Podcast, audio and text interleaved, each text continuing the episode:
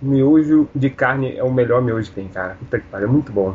Nossa, eu nunca como esses temperos de saquinho. Por que não? Ah, velho, eles têm só sal puro. Hum, eu faço vai- miojo, faço um molho separado e jogo em cima. Ah, você é um cara gourmet, né?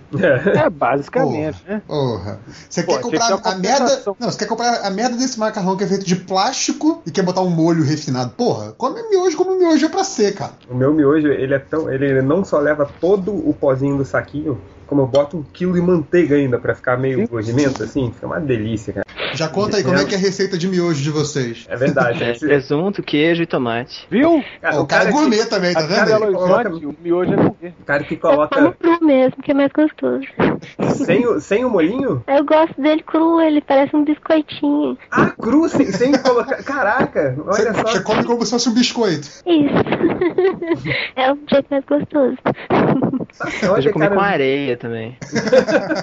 em acampamento, assim. Muito crocante. Tá, Tranquilo. eu- não vai entrar o miojo da turma da Mônica na pauta, não? Boa, boa. Muito bom. Boa, boa, É muito boa. bom, hein? Muito a gente bom. pode ter um bloco sobre isso. Pode ser, pode ser. O miojo da turma da Mônica, o miojo de tomate, que é, tem um cheiro horroroso. Esse, acho que esse é o pior miojo de feijão. Não, melhor é aquele de galinha caipira. Aí você pega a mortadela da Magali, corta em co- em cubinhos e coloca. Fica muito bom. Tá, tá certo, tá certo. Aí, podcast só sobre receitas de miojo, maravilha.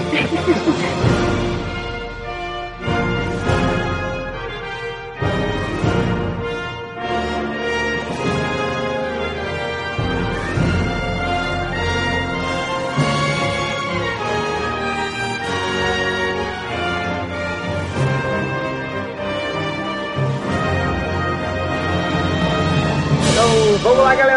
Vamos começar o podcast MDM.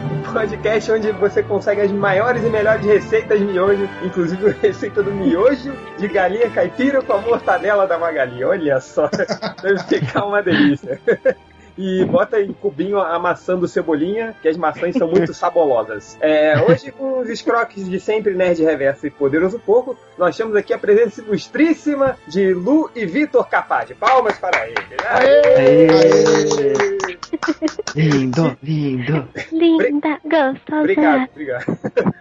Conhecidos, conhecidos internacionalmente como os Cafage Brothers, né? Como o Brothers. É, Nem posso falar a alcunha que eu criei pra eles de Cafaz de Brothers, porque senão fica de Bogoders. O É, Brothers. a língua presa do Poderoso Pouco fica um pouco difícil de falar. Mas, e- e- Lu e Vitor, obrigado por terem aceitado a participar dessa pocilga que a gente chama o podcast MDM. É, eu sei que. Oi, pode falar, Lu? A gente que agradece. É, tá falando isso agora. Quando agora. chegar no final do podcast, vai falar: puta que pariu, o que, que eu tô fazendo aqui? Mandar Não, é, tra- é tranquilo, é só não ler os comentários depois. Exatamente o que eu- o que eu ia perguntar pra vocês. Pegou. Participem, mas não leiam os comentários depois. Não leio os comentários. Não, já tô só- acostumado. E fa- não leio comentários porque só tem idiota comentando. E por falar nisso, é, para explicar para os nossos idiotas leitores que tem, pode ser que tenha algum idiota que não conheça vocês, eu gostaria que vocês se apresentassem um pouquinho, começando pelo Vitor. É, eu sou o Vitor Cafage, eu tô fazendo agora a primeira graphic novel da Turma da Mônica, chamada Laços, junto com minha irmã. Antes disso eu fiz uma tirinha na internet chamada Peony Parker, que o Melhores do Mundo falou muito bem dela. E nos comentários nem foi tão xingado assim, foi muito legal isso. Também. A gente foi pago para falar dessa tirinha também, né? Senão você tá devendo Não, aqui até hoje, né, porra? Eu tenho que falar isso, cara. Eu tive mais acessos no meu blog quando o Melhores do Mundo falou sobre Peony Parker do que quando a Globo.com falou sobre Peony Parker. Chupa! Chupa! Chupa, Malandrox! Chupa! O Androx se Cara, que mordendo, pai. Chupa, William Bonner, um dia você chega lá. É, um dia. Ó, toma essa. E que mais? Eu faço uma tirinha também chamada Valente, que sai no, no Jornal o Globo todos os domingos. Eu participei do MSP50, participei da revista Fierro também. E acho que é isso. Eu faço quadrinhos, pra vocês vocês não entenderam exatamente, eu faço quadrinhos. É, e faz a receita de miojo também. Sim. É, e você, Lu, além de você comer o miojo puro, o que mais? Ah, o meu currículo é mais curtinho. Eu acabei de terminar a graphic novel da Turma da Mônica com meu irmão, que vai ser lançada agora em maio. Antes disso, eu lancei um- uma caixinha com 4 milhas de views chamada Mixtape no FIC de 2011 e publico quase nunca no meu blog pessoal, que é o lospantoselos.blogspot.com. É, é a mesma frequência que o Nerd Reverso escreve post pro MDM? Eu acho que não, né? Acho que não. Fica Pode mais. ser um pouquinho Não é. melhor. Não é tão relapso assim, né? Ah, eu acho que relapso é uma boa palavra pra, pra definir minha relação com meu blog. Eu não posto já tem uns dois anos. Palavra do dia pros leitores, relapsem, Claro. usem isso aí. Palavra, palavra do dia do podcast, até o final desse podcast vocês vão ter que usar a palavra relapso, tá? Ficar tranquilo.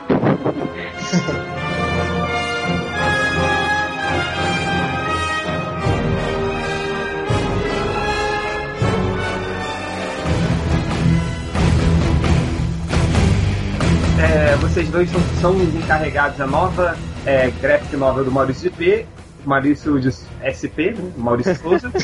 É, desculpe se eu erro. E o grande plot é: o Foquinho, o cachorro verde, desapareceu. Não é certo? Sim. O Cebolinha, garoto que lelado, é, juntou os amiguinhos pra irem atrás do, do Foquinho. Vocês podem contar um pouquinho mais do plot? Eu sei que vocês estão super limitados assim, mas o que mais, se vocês puderem falar um pouquinho mais da história?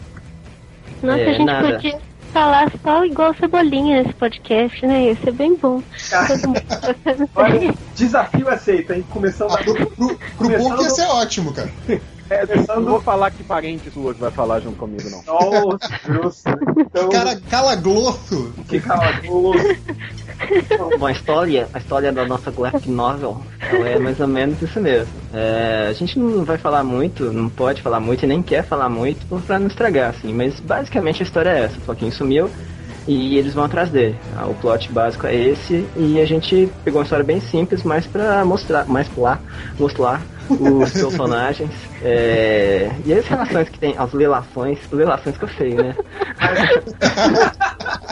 as relações que existem entre eles, esse tipo de coisa. Mas a Mas- história básica é essa. Mas qual, qual foi a inspiração pro Lotelo de você? Cara, os...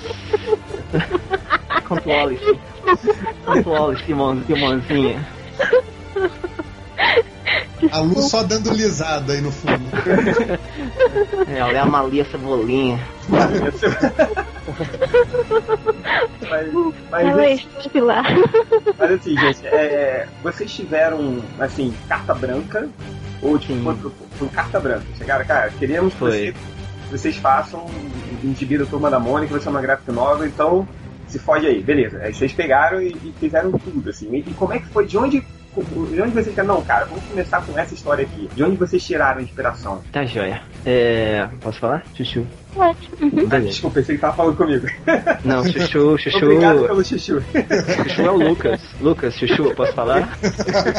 Opa, vocês querem ficar sozinhos, é isso? Bora, gente. Seguinte, a gente recebeu a ligação do Sidney, é, convidando a gente pra fazer a graphic novel no começo de 2011 ainda. Aí ele falou com a gente que já tinha falado com o Danilo pra fazer o astronauta, já tinha falado com o Gustavo pra fazer o Chico Bento e tinha escolhido, é, tinha me escolhido pra fazer a turma da Mônica. A E resposta. aí, a né? única- isso. Aí a única coisa que ele me falou, ele falou, ó, você pode fazer a história que você quiser, vai dar mais ou menos umas 70 páginas. Pode ser plano infalível, pode ser uma aventura, pode ser o que você quiser na história. Eu só quero que essa história tenha alguma coisa de. algum flashback. E nesse flashback, nessa cena de flashback, você vai mostrar a turma da Mônica mais novinha. E eu quero que a Lu desenhe essa parte, essa cena de flashback, com eles mais babies, assim. E aí, eu topei. Eu tô ouvindo um eco, vocês estão ouvindo também? Não. Não? Que respondeu. Não, não, pode, pode continuar Não, né? falando que a gravação do meu lado aqui tá ótima. Então tá joia. Aí o Sidney fez essa, essa proposta pra gente, a gente, lógico, topou na hora, tudo. E no mesmo dia ele ligou pra gente, eram umas 8 horas da noite. No mesmo dia a gente já começou a pensar que história que a gente ia fazer, como é que a gente ia contar isso. E a proposta da graphic novel era pegar um público adulto também, né? Eu lembro que graphic novel antigamente, quando saía na banca, vinha até escrito assim, quadrinhos adultos de luxo, mesmo quando era de super-herói tinha isso. Eu lembro da última caçada de Craven, do Homem-Aranha tinha isso e tal. Mas aí a gente falou, então vamos. Mas é a turma da Mônica. Então tem que ser uma coisa que funciona pra adulto, funciona pra adolescente, pra criança.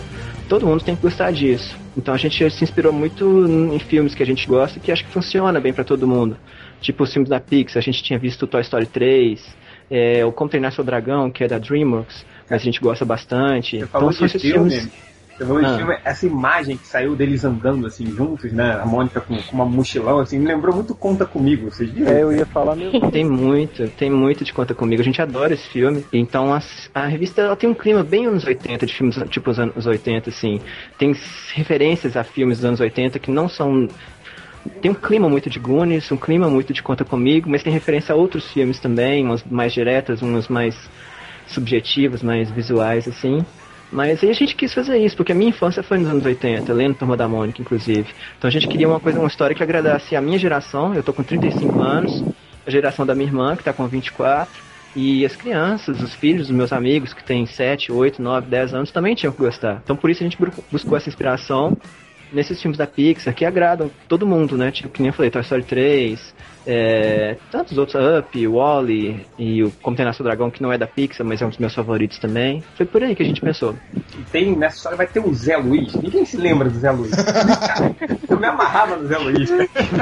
A Mônica nasceu como irmã dele, não sei se vocês lembram. Nas primeiras tirinhas ela era a irmãzinha mais nova do Zé Luiz. Sim, me lembro disso. Eu cheguei... O Zé Lu... Quem que é o Zé Luiz? O Zé Luiz é aquele que tinha um óculos quadrado. É o mais alto e. Mais alto. Ele é da turma dos velhos, tipo Tite. Exato, é. é. Franjinha, é, Jeremias. Titi. Era... Eu acho que é Titi também. Titi, é. Tinha o, também o TV Luizão, você lembra dele?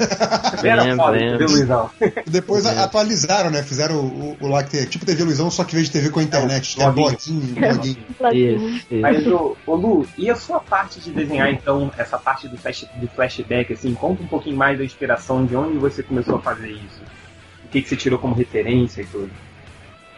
Olha, ah, o processo todo, assim, de produção da Graphics foi muito conjunto, assim, tanto que no final das, das contas eu acabei desenhando mais do que estava programado. Eu ia fazer só essas páginas de flashback, que no roteiro original deram oito páginas, mas aí como eu estava muito envolvida na criação do, do roteiro e o Tim também, a gente acabou juntando isso e, e, eu acabei desenhando junto com meu irmão todas as páginas.